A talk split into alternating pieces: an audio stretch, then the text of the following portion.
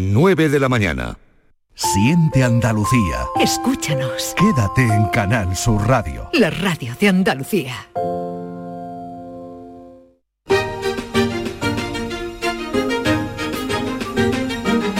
En Canal Sur Radio, Días de Andalucía, con Carmen Rodríguez Garzón. Pues continuamos aquí en Días de Andalucía, son las 9 de la mañana, eso dice el reloj, pero lo cierto es que hemos ganado hoy una hora porque si hay todavía despistados, les recordamos que estamos ya en horario de invierno, que a las 3 de la madrugada del reloj se retrasó una hora, volvió a las 2, será el horario que nos acompañará hasta el último domingo de marzo de 2023, un cambio que se hace atendiendo a la directiva europea del cambio de hora que se aplica en todos los estados de la Unión Europea para lograr un ahorro energético, pero podría ser este cambio el último, pues es lo que quieren desde muchos sectores, porque qué mejor día que hoy vamos a tratar este asunto en Días de Andalucía. ¿Realmente se ahorra energía con este cambio? ¿Cómo nos afecta y qué pauta seguir para adaptarse lo mejor posible? Si quiere contárnoslo, puede dejarnos un mensaje de WhatsApp en el 670-940-200. Ya desde esta tarde vamos a notar que los días se acortan. Hombre, el de verano, no cambiarlo, porque al final es un rollo. Duerme una hora más, hermano. Que va, yo prefiero la luz de natural que se tiene con el horario de verano. A mí no me afecta nada, la verdad que... A mí esto de los cambios no me va. Yo prefiero el horario antiguo. Esto es un lío que tienen informado y yo qué sé. Pero si los expertos dicen que sí, así será. Eso sí, de momento y pese a que este cambio de hora es una de las señales que nos indican que ha llegado el invierno, estamos con temperaturas más propias de la primavera, incluso del verano, aunque bajan hoy algo las máximas.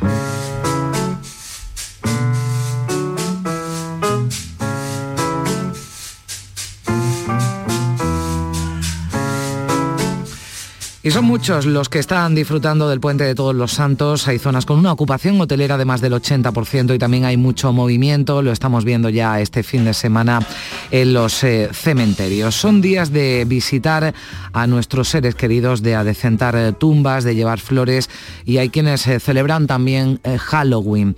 Una fiesta importada de Estados Unidos pero que cada vez tiene más y más adeptos, no solo aquí en España sino en otros lugares del mundo. Tremendo, por cierto, lo que ha ocurrido Seúl, en Corea del Sur, con más de 150 muertos en esa fiesta de Halloween. También hubo incidencias menos graves, afortunadamente, en otra fiesta celebrada en Sevilla, de la que vamos a intentar saber algo más a lo largo de este programa. Una fiesta de menores, una fiesta light, que fue desalojada y en la que los servicios sanitarios tuvieron que atender a varios jóvenes por desvanecimiento o crisis de ansiedad. Mucho cuidado Disfruten, pero siempre con cabeza.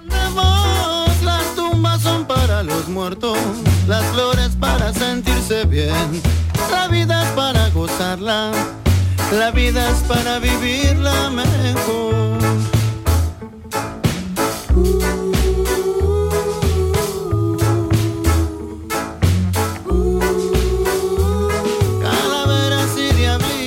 Hoy en nuestro tiempo de flamenco con Lourdes Galve vamos a hablar de la relación del flamenco y la muerte.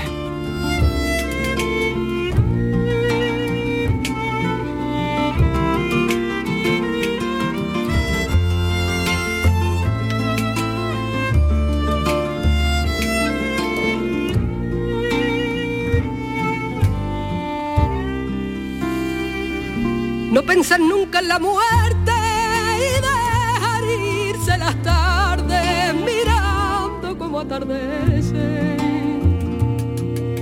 toda la mar de frente y no estar triste por nada o mientras el sol se arrepiente Así canta Maite Martín los versos del gran Manuel Alcántara, pero son muchos los artistas, los cantes que tienen a la muerte como protagonista en sus letras. Así vamos a cerrar el programa de hoy, pero antes con Manuel Navarro en Bajo el Cielo de Andalucía vamos a hablar de ritos funerarios en el mundo romano y de las supersticiones que existían entre la población. Y en nuestro tiempo de cine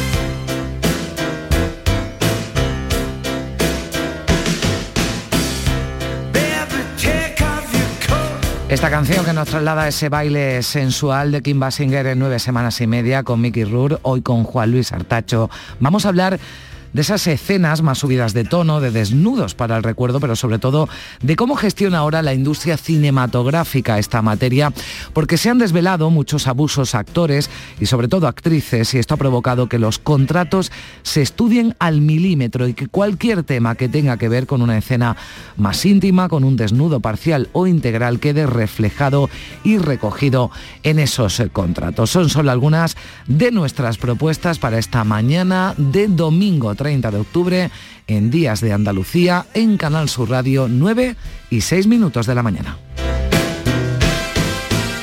En Canal Sur Radio, Días de Andalucía, con Carmen Rodríguez Garzón. Nueva ley de pensiones. Yo puedo seguir trabajando si quiero, pero ¿qué me dais si sigo? Tienes dos opciones. La segunda opción te incentiva con un aumento en tu pensión del 4% anual por año trabajado, que incrementará el total anual de tu pensión durante todo el tiempo que dure la prestación. Ministerio de Inclusión, Seguridad Social y Migraciones. Gobierno de España. El otoño llegó y vas a decir no a la subida de luz. Ahora ilumina tu hogar noche y día consumiendo tu propia energía y ahorra hasta el 90% en tu factura de luz gracias a nuestras baterías premium. Instalaciones garantizadas 25 años. Pide ya tu estudio gratuito en el 955 44 11 11 o socialenergy.es y aprovecha las subvenciones disponibles. La revolución solar es Social Energy. ¿Y tú? ¿Qué radio escuchas? El Club de los Primeros, Jesús Vigorra y todos los programas que tiene Canal Sur, los mejores. Yo estoy 24 horas con Canal Sur. Es la mejor cadena que se puede escuchar. Sobre todo los informativos me encantan porque me dicen cosas para estar alerta. Canal Sur Radio, la radio de Andalucía. Yo, escucho Canal Sur Radio. En Canal Sur Radio, Días de Andalucía, con Carmen Rodríguez Garzón. La otra noche te esperé bajo la lluvia dos horas, mil horas, como un perro. Y cuando llegaste me miras y me dijiste, loco, estás mojado, ya no te quiero. Ah, ah, ah.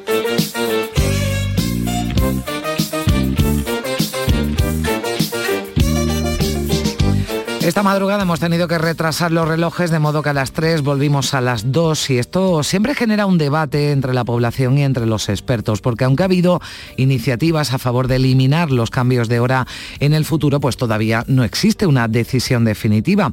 En 2018 la Comisión Europea organizó una consulta pública para conocer la opinión de los ciudadanos europeos. Un 80% de los 4.600.000 personas que participaron votó a favor de terminar con el cambio horario. Sin embargo, todos los Estados miembros de la Unión Europea han decidido mantener de momento ese cambio estacional de horario y desde AROE, que es la Comisión Nacional para la Racionalización de los Horarios Españoles, instan ya a establecer un único horario para todo el año. Vamos a saludar a su presidente, a César Martín. ¿Qué tal? Muy buenos días.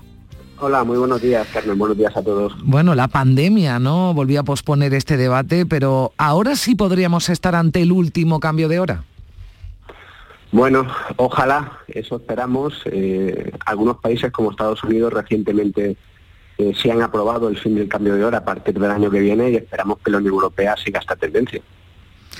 ¿Con cuál nos quedaríamos o con cuál sería el ideal con el que nos tendríamos que, que quedar, eh, César? Pues el ideal sería el horario de octubre, mal llamado horario de invierno.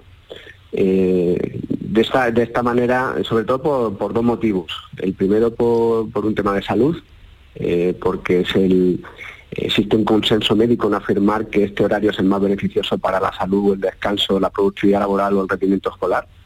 Y por otra parte, eh, porque desde el punto de vista de ahorro energético está más que demostrado con los últimos estudios eh, que no existe ahorro energético o no es significativo. Eh, entonces entendemos que es la, la opción más adecuada. Bueno, que no lo dicen ustedes, lo dicen ya las autoridades, ese impacto que además es el principal argumento, ¿no? El del ahorro es. energético no es un motivo claramente de peso.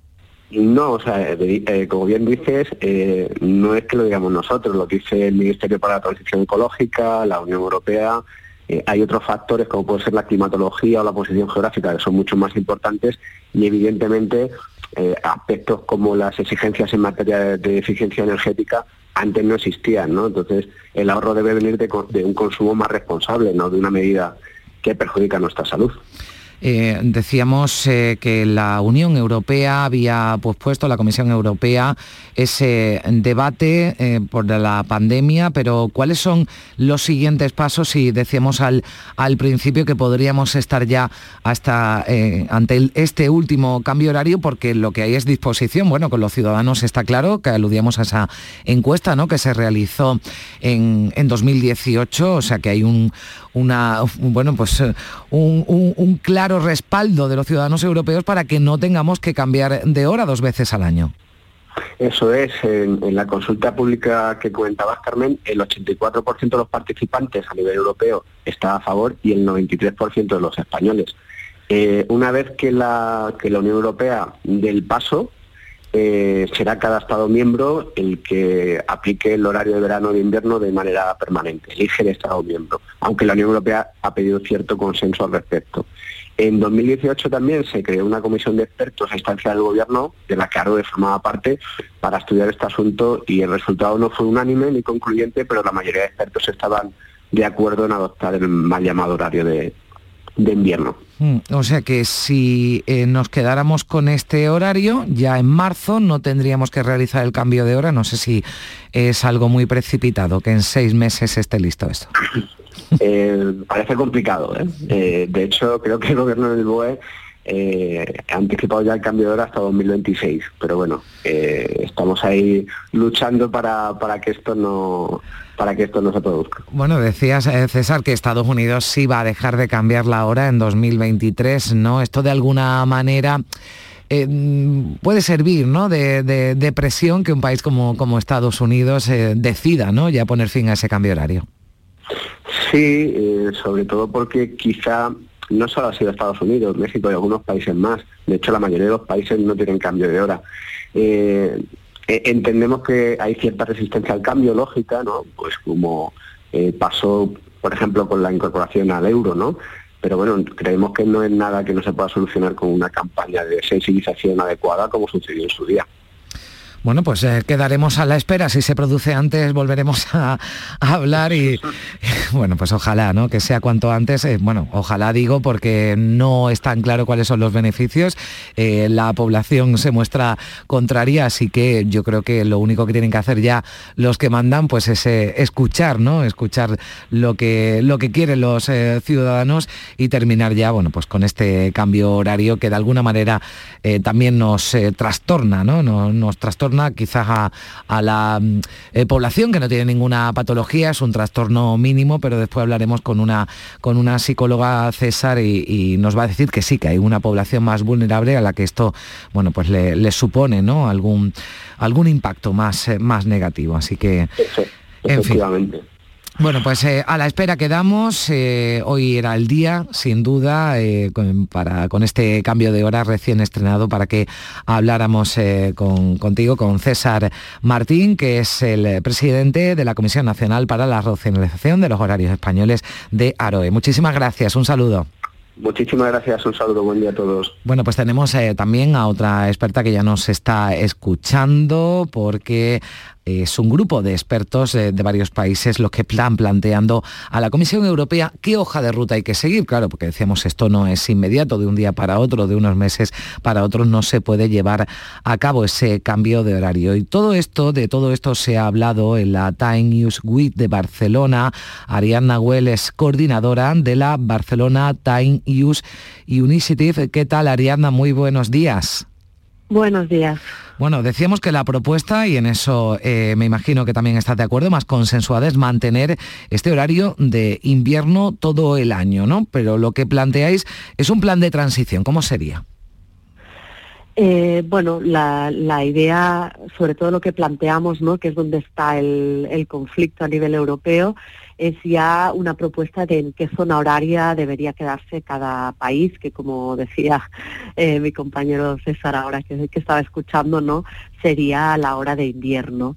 Em, entonces, eh, lo que pretendemos con esto es poder abrir una propuesta, hay un diálogo práctico ¿no? entre los Estados miembros para que finalmente lleguen a este consenso y creo que por eso esa fecha del 2026, porque sabemos que los consensos siempre son más complicados de lo que parece. Hmm. Eh, hablábamos también con, con César Ariana del argumento del ahorro energético, pero eh, parece que no hay tanta diferencia para el trastorno que nos supone, ¿no? Eh, no, de hecho, eh, pensemos que ese argumento no se utilizó sobre todo en los años 70 en la crisis del petróleo.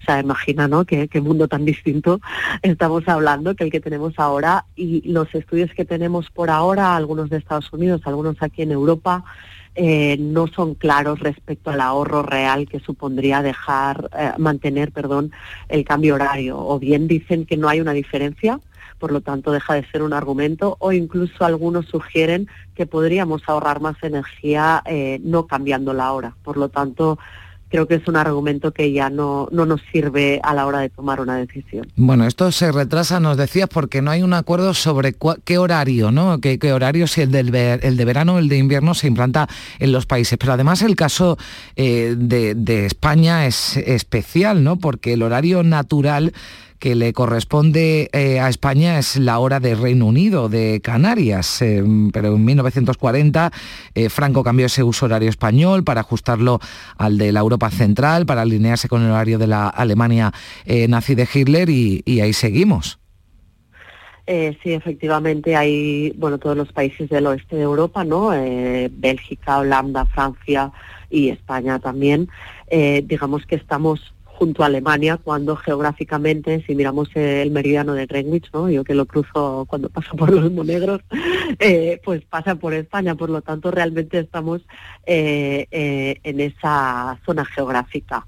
Por eso un poco lo que proponemos nosotros es dos pasos para aquellos países que aún se tienen que mover más. El primer paso, como bien decíais ahora, sería dejar de cambiar los relojes en marzo y el mm. segundo paso sería el siguiente marzo aún retrasar la hora una hora más.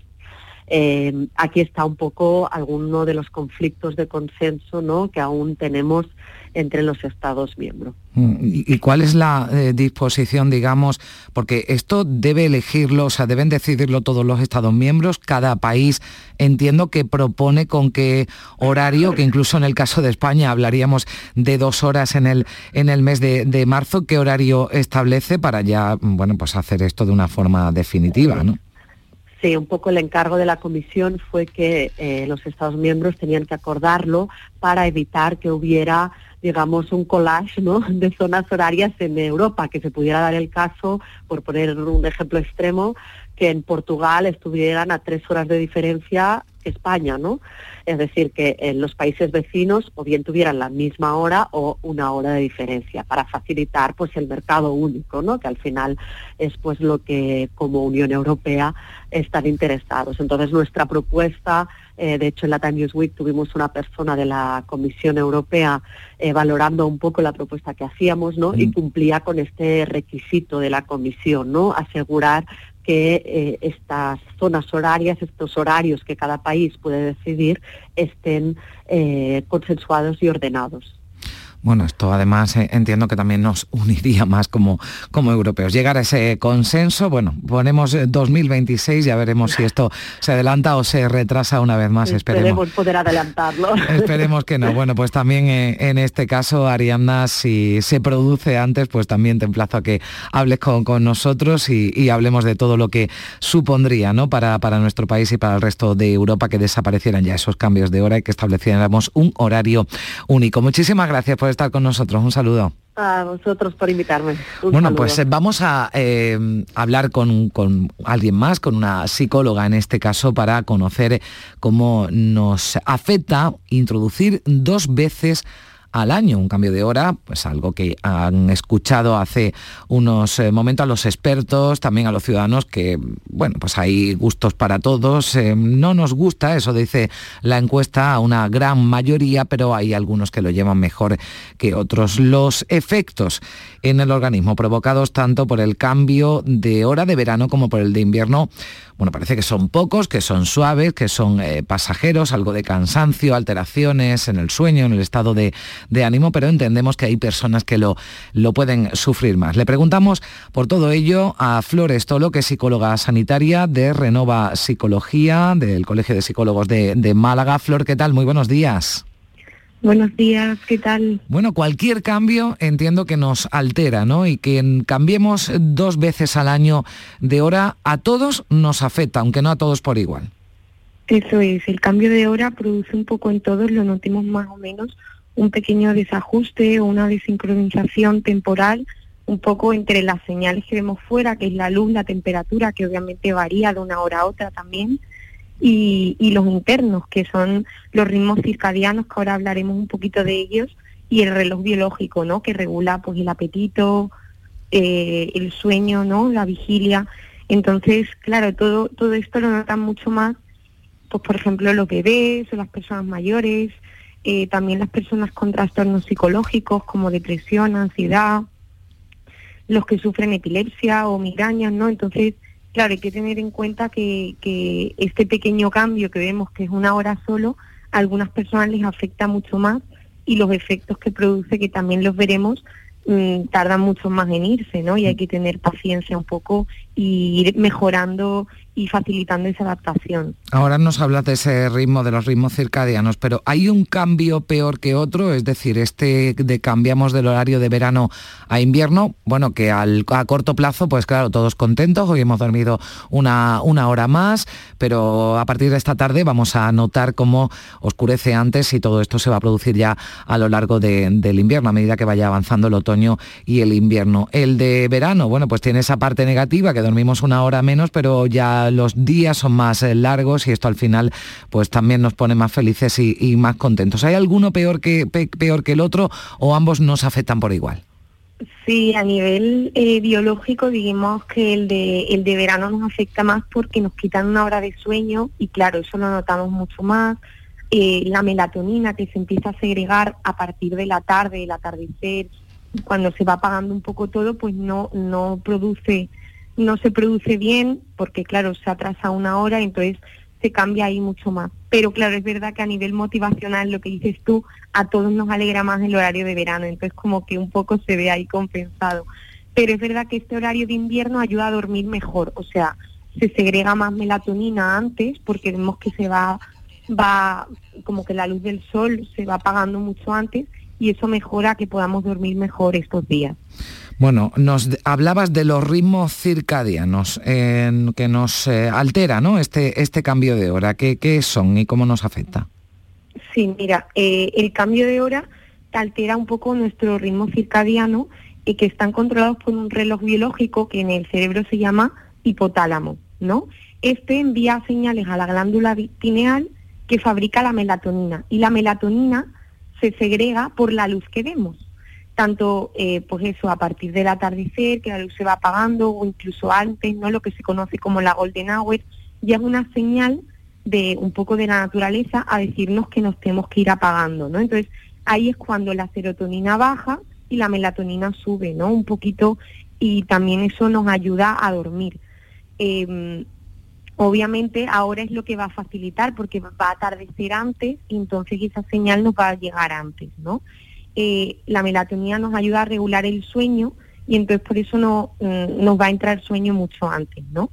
Em, también esto se altera por todo el tema de las pantallas, ¿no? Como ves, o sea, si empezamos a hmm. utilizar las pantallas de noche, la luz azul también afecta a la melatonina, por eso mucha gente tiene problemas para dormir y es lo primero que se intenta quitar, ¿no? Pues cualquier dispositivo, tanto televisión como tablet, móvil, ¿no? Porque esto confunde al cuerpo y al cerebro, ¿no?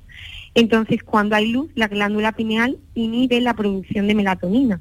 Cuando hay luz azul o la luz del sol, ¿no? O sea, entonces eh, no, no nos quedamos dormidos, ¿no? La melatonina es lo que ayuda a quedarse dormidos. Mientras que la estimula cuando hay oscuridad o cuando se va apagando un poco la luz, ¿no? Y nos ayuda a prepararnos para el sueño. Y así es un poco como la luz del día o de las pantallas influyen directamente en nuestros ritmos circadianos. Bueno, pues ya lo, han escuchado, además con ese consejo que introduce también, nada de tablets móviles o televisión justo antes de dormirnos porque el cuerpo se, se confunde. Importante eh, también, bueno, porque hablábamos de que eh, quien no tiene una eh, patología, bueno, pues las personas sin, sin patologías pueden tener ¿no? algún síntoma leve, pero las personas, por ejemplo, con cuadros depresivos pueden notar ¿no? más alteraciones en, esto, en estos próximos días, durante unos días. Claro, sí, tardan más en adaptarse. De hecho, dicen que las personas sin patologías tardamos dos, tres días como en adaptarnos del todo, ¿no? O sea, el que notemos que nuestro apetito está ya regulado, eh, porque claro, esto también afecta al apetito, a, también la actividad, a la libido, un poco a todo. Obviamente en el cuerpo está todo unido, ¿no? Entonces, claro, los síntomas que todos sentimos en mayor o menor medida, quizás porque no nos, no nos hemos parado a notarnos, eh, pues ellos lo notan muchísimo más, ¿no? Que pueden ser un poco los que tú has dicho anteriormente, ¿no? La fatiga, el cansancio, somnolencia durante el día, ¿no? Porque claro, notamos que, que el biorritmo se ha, alterado, dificultad para conciliar el sueño o hipersomnia, ¿no? Dependiendo también del cambio de horario que estemos teniendo, irritabilidad, eh, irascibilidad, sentimientos de apatía, falta de concentración, también podemos notar que nuestro rendimiento físico o intelectual disminuye, eh, sentimos hambre en, en horas diferentes, ¿no? Falta de apetito también. Entonces, como ves, mm, todo esto lo pueden sentir pues mucho, mucho, mucho más que nosotros, ¿no? Hmm. Falta de, deseo también y falta de libido. Veo por aquí que pues eh, también algún síntoma en algunos eh, días, lo digo por si, por si alguien se extraña o se sorprende, también puede ir asociado a ese cambio de hora, ¿no? Está todo, todo interrelacionado, ¿no? Y también de hecho se ha visto que en algunas personas aumenta un poco la agresividad, pero también eh, al tocar la melatonina, un poco en los biorritmos, tocamos también la serotonina, que es la hormona un poco de, mm. bueno, pues regula un poco pues esa agresividad, líbido, eh, felicidad un poco también, ¿no? En, en muchos de los de las actividades. Entonces, claro, al alterar todo esto, pues se ve un poco todo alterado, ¿no? Entonces hay que dar paciencia al cuerpo, intentar pues saber que en unos días se va, se va a sincronizar de nuevo porque el cuerpo se adapta a todo, lo que pasa es que le tenemos que dar tiempo, ¿no? Bueno, pues hay que darle tiempo, un poquito de paciencia y añadimos eh, algún argumento más para que, eh, aunque todavía queden algunos añitos, eh, tengamos un horario único, que eso sin duda el cuerpo y la mente, Florestolo, psicóloga sanitaria de Renova Psicología, nos lo agradecerá. Muchísimas gracias por, por estar con nosotros. Un saludo. Hasta luego, gracias. Adiós, 9 y 28 minutos. Las horas no me van, las horas no me van a esperar. Las horas no me van a esperar.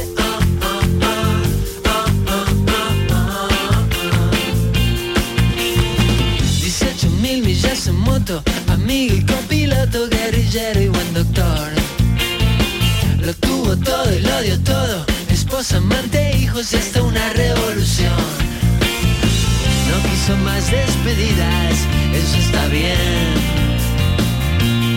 En Canal Sur Radio, Días de Andalucía, con Carmen Rodríguez Garzón. La radio de Andalucía está en Canal Sur Sevilla. ¿Planeando salir de escapada o de fin de semana? Recuerda, hay otra Sevilla. Asómate a la provincia y disfruta de un turismo seguro en cada uno de sus espacios naturales, pueblos monumentales y alojamientos. Cambia de vistas. ProDetour Turismo de la Provincia, Diputación de Sevilla.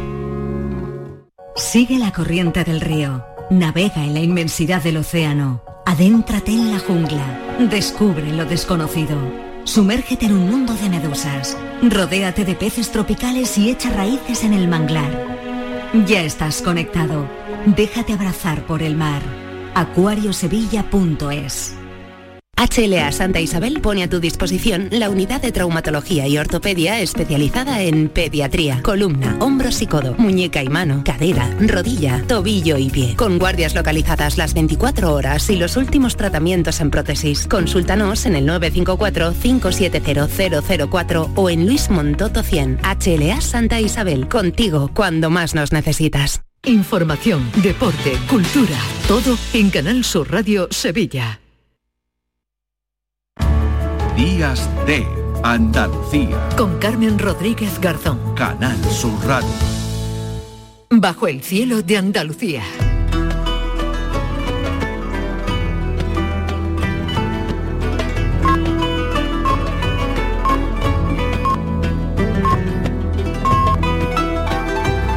Nueve y media de la mañana, puntuales en nuestra cita con Manuel Navarro. ¿Qué tal, Manuel? Muy buenos días.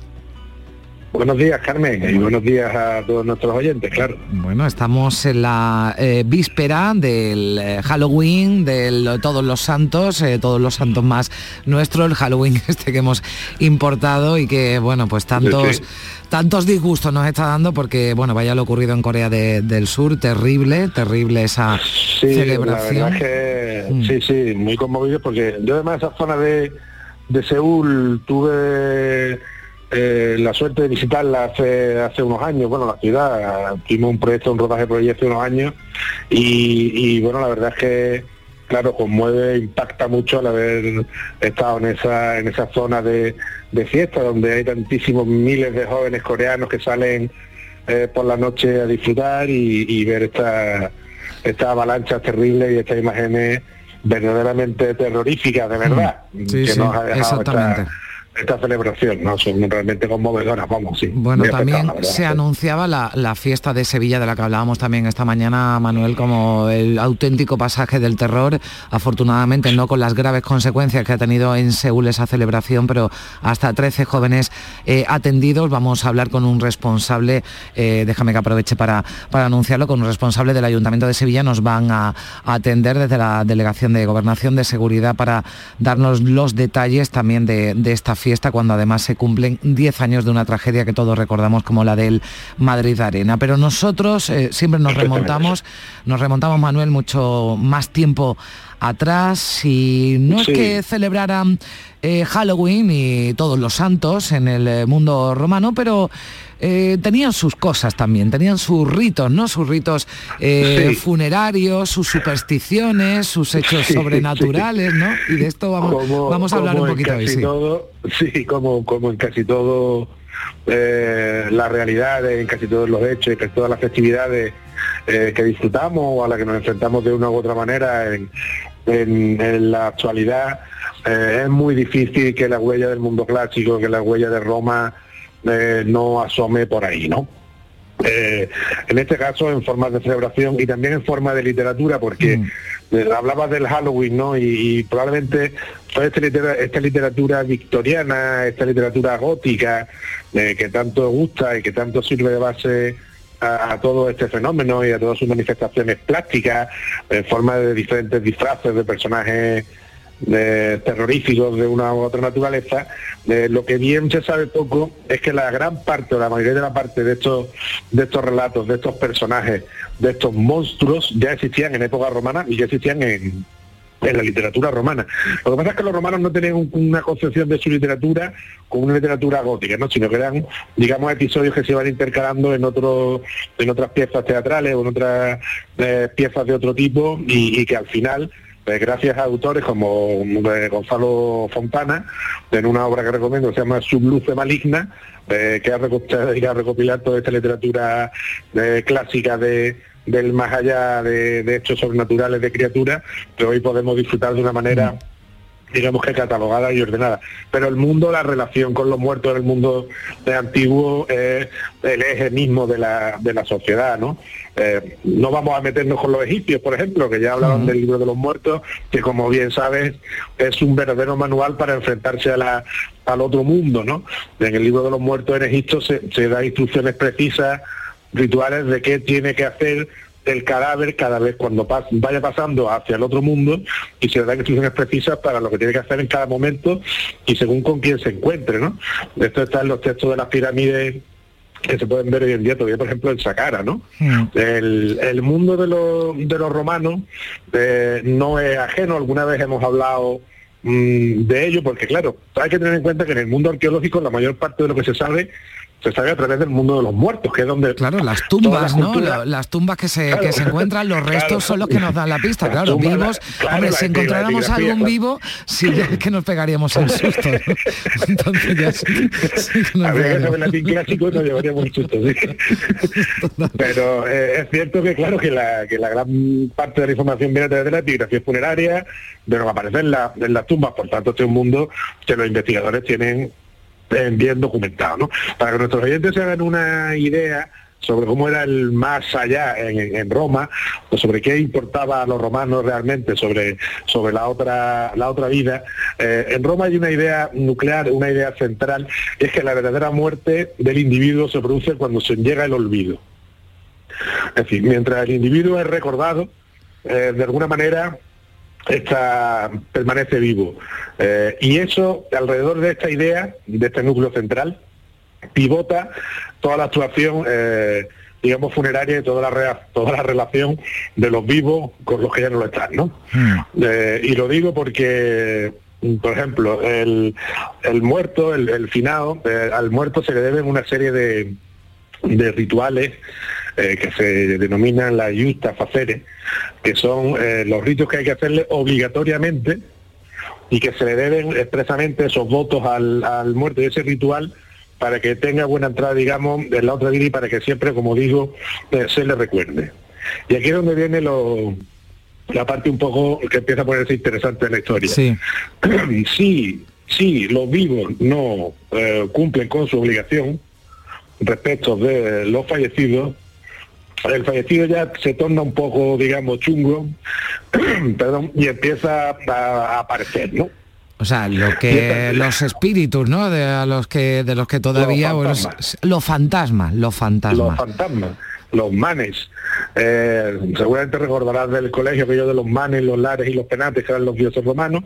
Los lares que se dan junto en los horarios son los de la casa, Mm. eh, los penates son los de la despensa, pero los manes son los espíritus familiares, son aquellas personas a las que les debemos eh, respeto en su memoria y que cuando se nos olvida eh, vuelven para recordarlo. O sea que esto ya no se hacía solo por eh, cariño y respeto al fallecido, sino por el miedo a que apareciera en forma de, de- de fantasma, claro.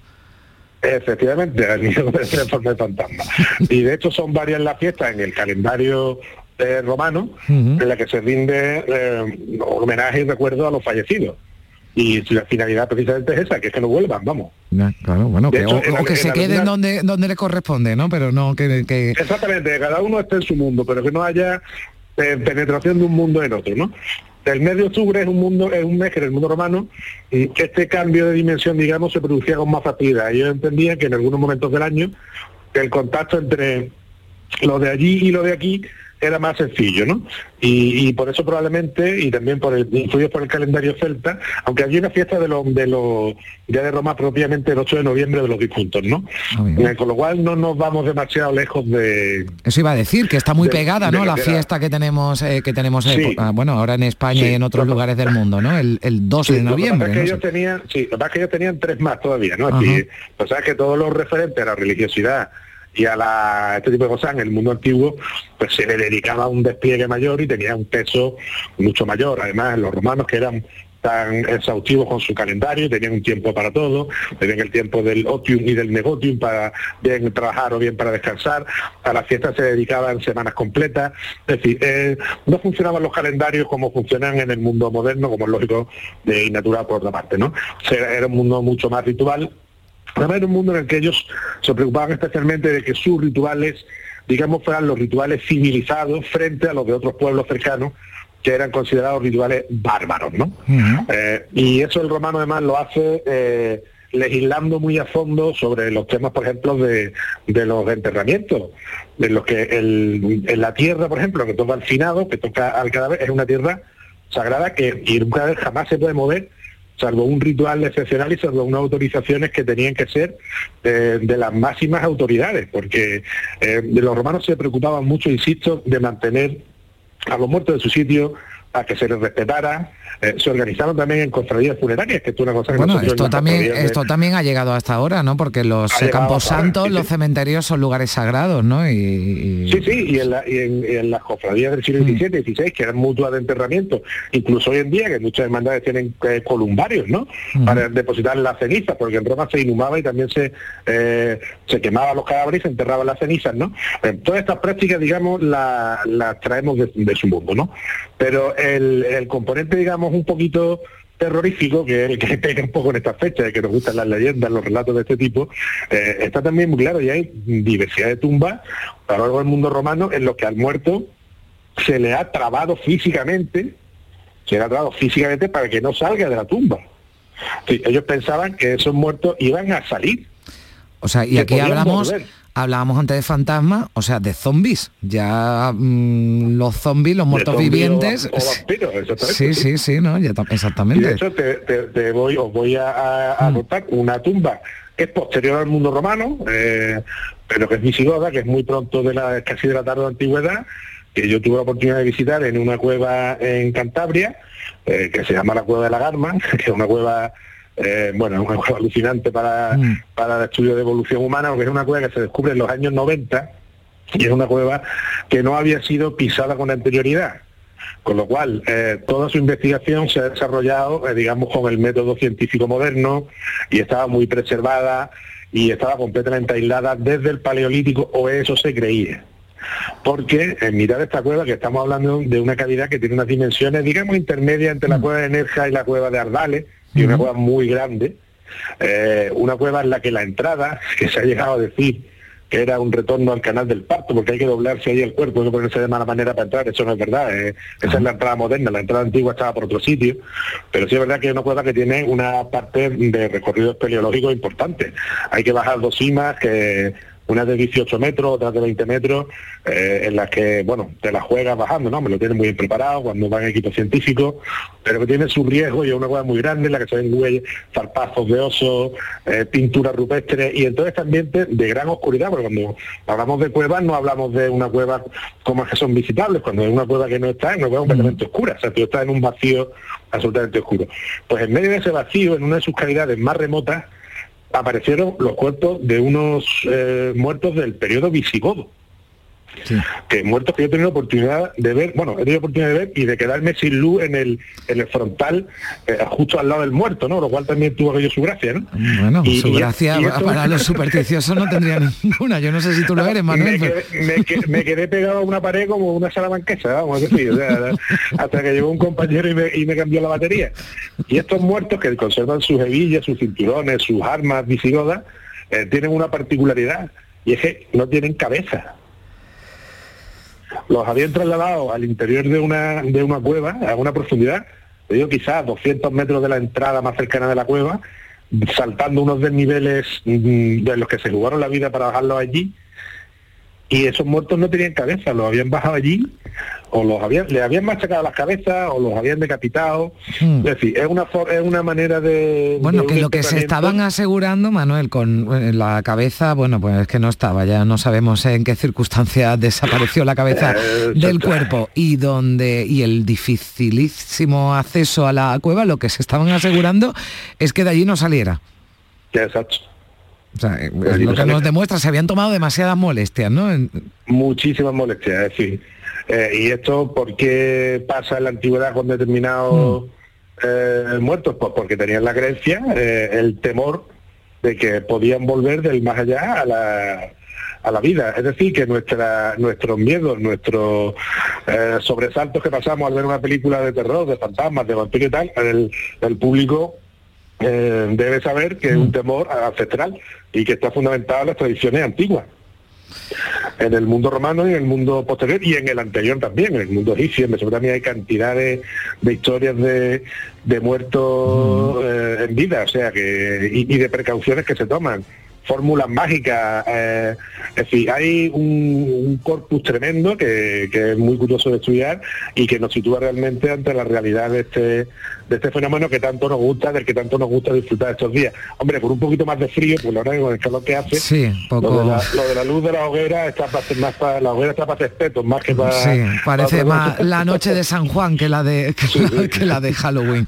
En fin, bueno, pues eh, con esa recomendación, ¿no? Sud Luce Maligna de Gonzalo Fontana, Maligna, ¿no? Que Gonzalo Fontana, sí, he, he- leído tiene una- unas críticas estupendas, ¿no? Además porque eh, bueno, pues cuenta, ¿no? A través de, de, de Ovidio, de Virgilio, de, de Séneca, ¿no? Con, con- Exacto, sí, Sí, el- como el ese paseo, más ¿no? terrible que probablemente sea la Farsalia de Lucano, que eso vino de Séneca, y Mm. probablemente el más el más poético que sea la Eneida de, de Virgilio, ¿no? Que, que, bueno que es un clásico y que muchos de nuestros oyentes pues, seguramente recordarán, ¿no? Pues un, Un libro maravilloso. Un placer, como siempre, eh, tener que acompañarnos, eh, que nos acompañes eh, durante estos minutos. Hoy, bueno, pues adaptando también a esos rituales funerarios, a esas supersticiones, a esos zombies, fantasmas ya a los que le temían en la, en la antigüedad. Muchísimas gracias, Manuel Navarro. Un abrazo fuerte. Hasta la semana que viene. Un fuerte abrazo para todos. Adiós.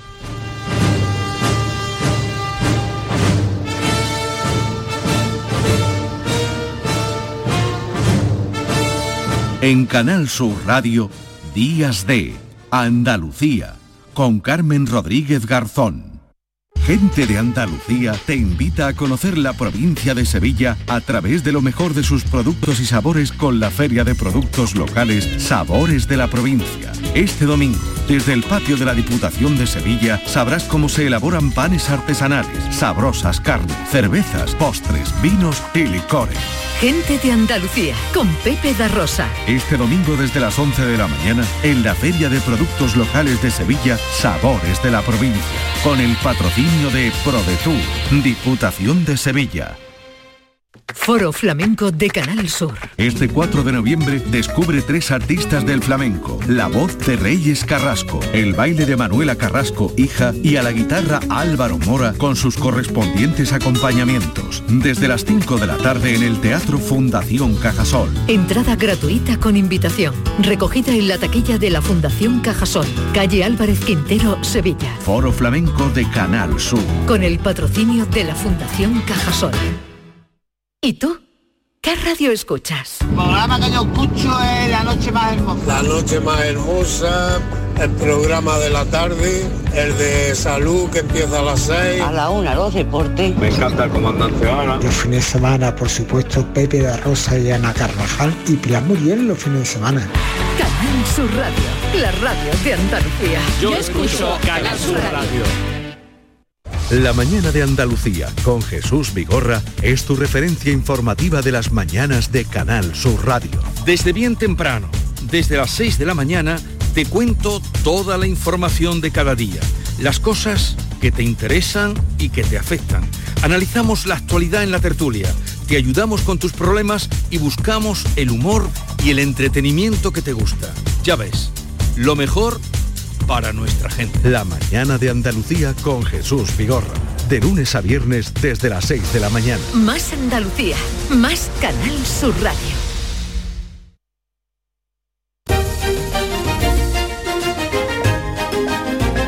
En Canal Sur Radio, Días de Andalucía, con Carmen Rodríguez Garzón. La primera libertad del silencio. Música.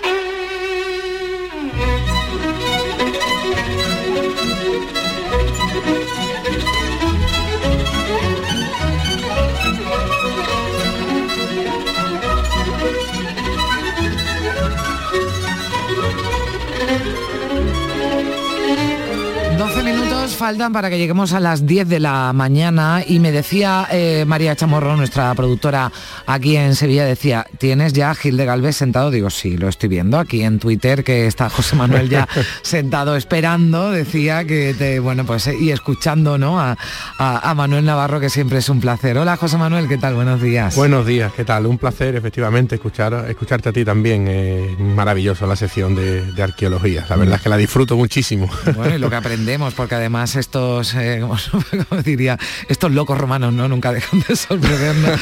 y también, bueno, pues eh, todo lo que nos va, nos va enseñando cada, cada fin de semana Manuel Navarro en su ámbito y en el de la música clásica, pues seguimos aprendiendo contigo ya. Eh, mandamos ya a Glinka, ¿no? Para Rusia. sí, sí, ya está de vuelta.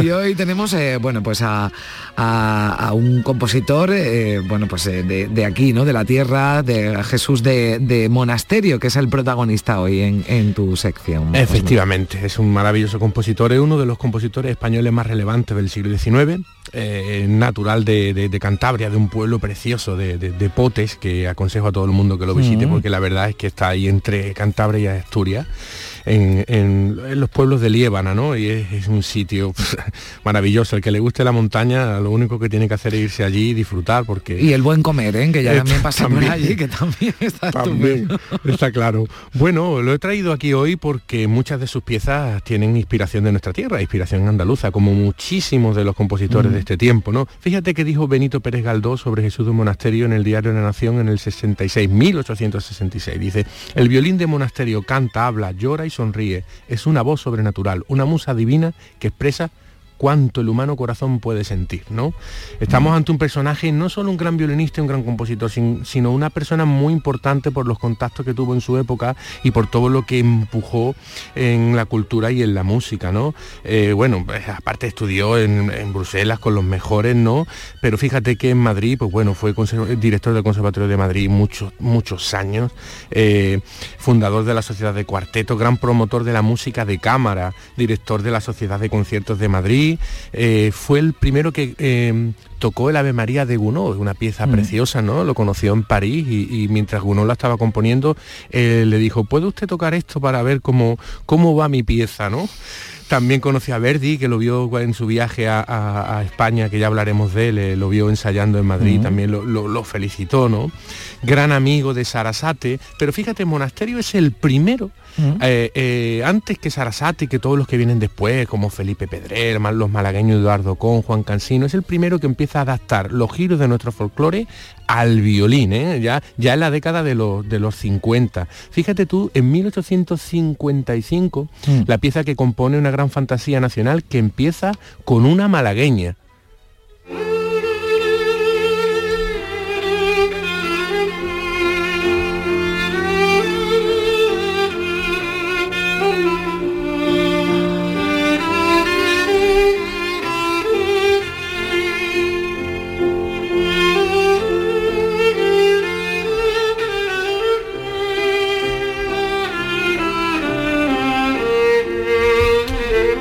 Fíjate, que... Sí, se identifica, ¿no? Eh, sí, sí, sí, es, el primero que empieza a hacerlo realmente en el violín y no se le, ha, no se le ha dado la consideración que se debe. Eh, se le conoce en, el sector, pero bastante poco a nivel general si lo comparamos con Sarasate, por ejemplo, ¿no? Mm, trasladando, ¿no? Ese folclore, ¿no? A la, música clásica, la más eh, fina, ¿no? Exactamente. Mm, mm. Fíjate otra también, otra cuestión importante, compuso también la, la pieza Sierra Morena, que mandamos de aquí un abrazo hoy a todos los que están celebrando el Día del Virgen de la Cabeza, ¿de acuerdo? Que ahora vamos a oír un poquito esta pieza Sierra Morena.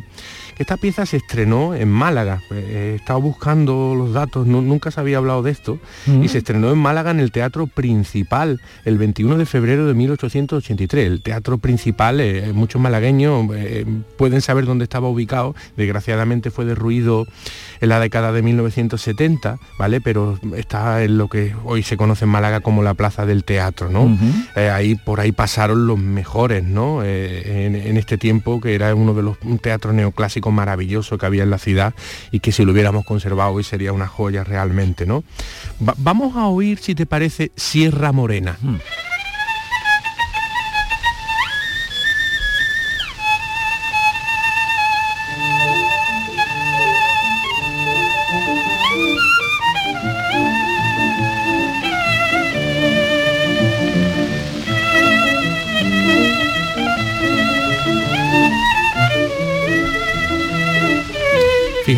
está tocando Yehudi Minuhin, que se quedó, gran violinista, ¿no? Que se quedó enamorado eh, de las piezas de, monasterio, mm. ¿no?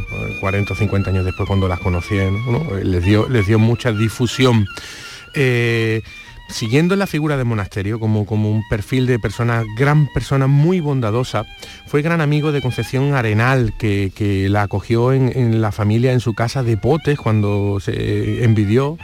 Y eh, Monasterio fue el que la, la indujo a, a, sus actividades humanitarias y, eh, digamos, para la conferencia de San Vicente de Pau, ¿no? Ya sabemos mm. que Concepción Arenal eh, fue una experta en derecho, pensadora, periodista y pionera en el feminismo español, ¿de acuerdo?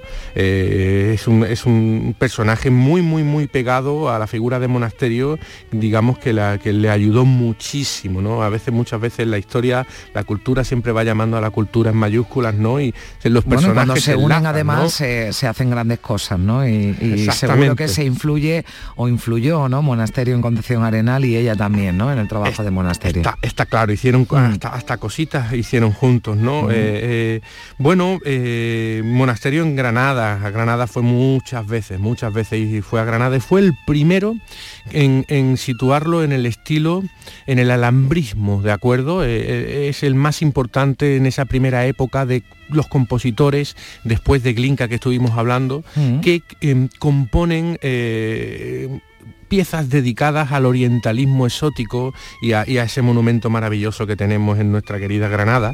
Eh, fíjate lo bueno que era monasterio, que el conservador de la Alhambra, el señor Contreras, le escribió muy señor mío y de mi mayor consideración. No he sabido hasta hoy la noble y generosa actitud que tomó usted en la discusión que sobre mi personalidad artística se promovió en la Academia de San Fernando.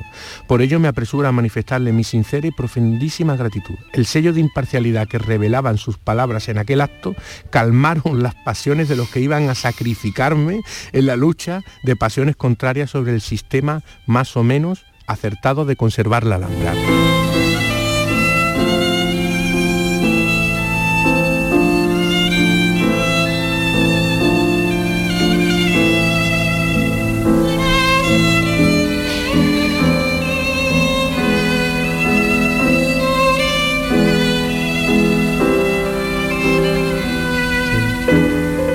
Estamos escuchando, esta es una versión en directo, por sí. eso tiene ese sonido de fondo. Esto es una pieza que yo conozco bien porque la he grabado recientemente con, sí.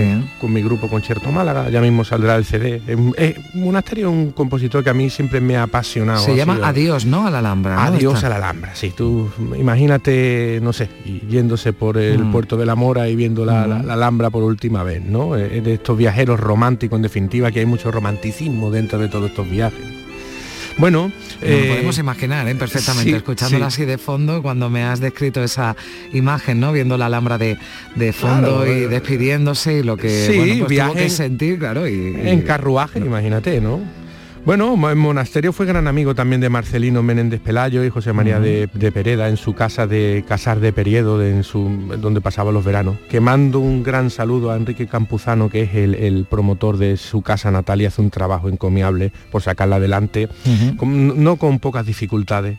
Bueno, el monasterio eh, también compuso una marcha fúnebre preciosa, que las marchas fúnebres son las antecesoras de lo, lo que conocemos como marchas de procesión.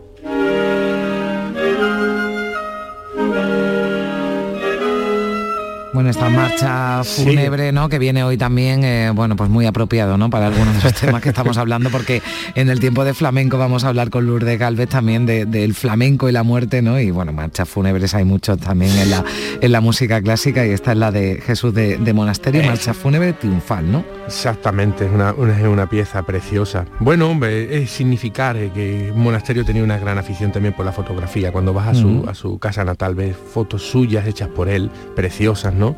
Como violines, pues tenía un violín Stradivarius, que todos los oyentes Mm. saben lo que es un violín Stradivarius. El, eh, hoy día no se sabe en manos de quién está, porque estos violines están muy cotizados. Estamos hablando de Mm. violines que pueden costar, no sé, 3 millones de euros, 4 millones de euros, ¿no? Bueno, y si ya pertenece ¿no? a un violinista como, como monasterio, entiendo que todo esto, claro, eleva Claro, ¿no? y- el precio, ¿no? Y, y además lleva su nombre. O sea, los, violines Stradivarius toman el nombre de, de los violinistas antiguos al cual perteneció, ¿no? Y hoy día la mayoría de ellos ya pertenecen a fundaciones y se entregan a violinistas durante un tiempo para su uso, ¿no? Porque un violín no puede estar en una vitrina, tiene que estar sonando porque si no se muere, ¿no? Bueno, Realmente. Nos queda Bueno, un minutito, tenemos sí. alguna pieza más, ¿no? Para Sí, terminar. mira, te he traído una pieza grabada por nosotros, por Concierto Sí. Málaga, El Andante Religioso, que es una pieza también de Jesús de Monasterio, que escribió cuando precisamente para el funeral de su madre, eh, que est- estaba incluido en el disco que por lo cual fuimos nominados a los Grammys, ¿no? Eh, Conseguimos que nominaran a los Grammys a nuestros grandes compositores, en este caso como Jesús de Monasterio. De verdad que es que es una pieza deliciosa para cuerdas.